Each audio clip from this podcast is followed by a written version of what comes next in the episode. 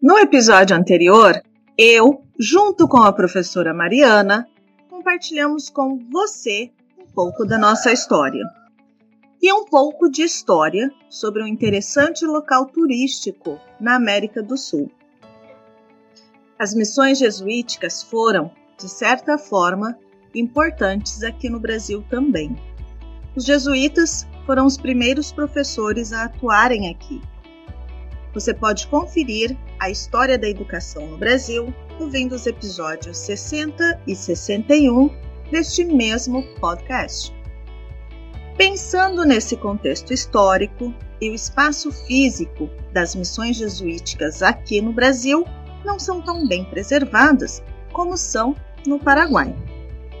A professora Mariana compartilhará com você o conhecimento histórico brasileiro durante as oficinas de conversação. Serão quatro cidades turísticas: Rio de Janeiro, Salvador, cidades históricas de Minas Gerais e Belém.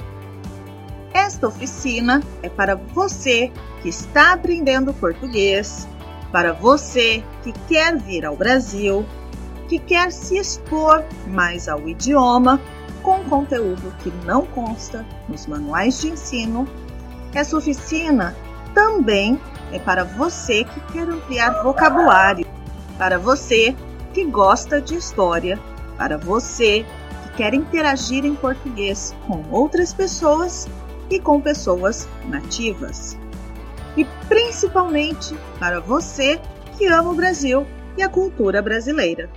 Afinal, a história explica o Brasil de hoje. Serão quatro encontros aos sábados, às quatro da tarde, horário de São Paulo. O link para sua inscrição está aqui na descrição. Nos últimos episódios, eu falei sobre algumas viagens e sobre a necessidade de se saber um idioma para a comunicação com os locais. Como eu disse anteriormente, ao chegar no Paraguai, eu não sabia nada de espanhol e menos de Guarani.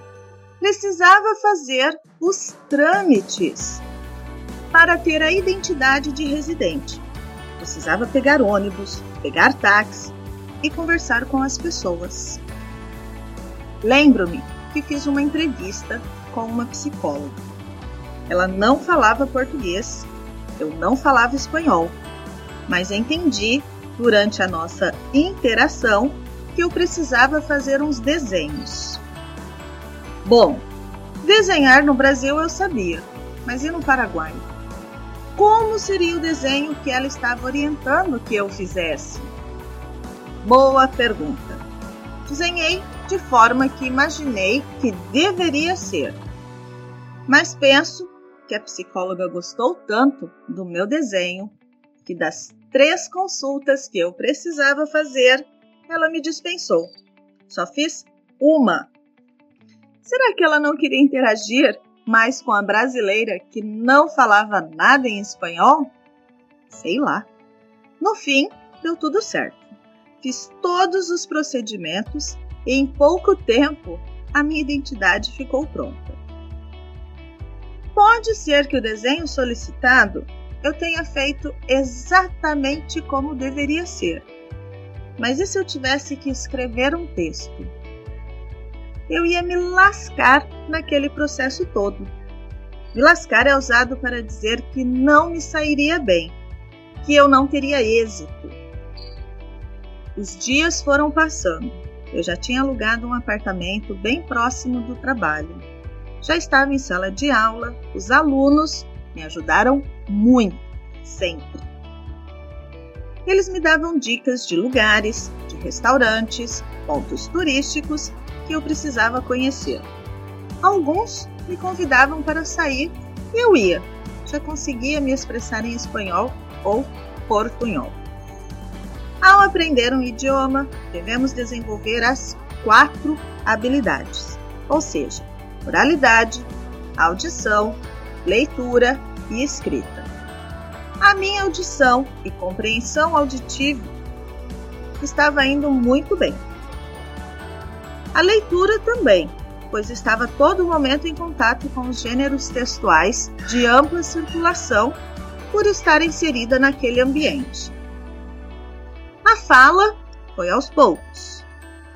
Até hoje, ainda tenho dúvidas se estou falando português ou espanhol, mas me divirto. Faltava a habilidade de escrita.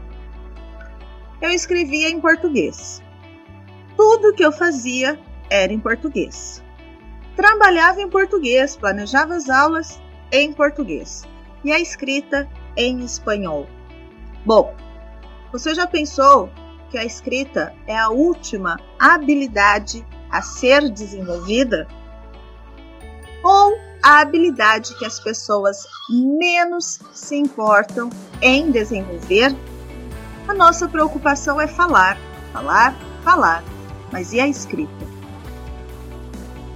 Durante a aquisição da nossa língua materna, também desenvolvemos o registro de escrita por último. E na língua estrangeira, será que é diferente? Vou dar uns segundinhos para você pensar antes de continuar este episódio.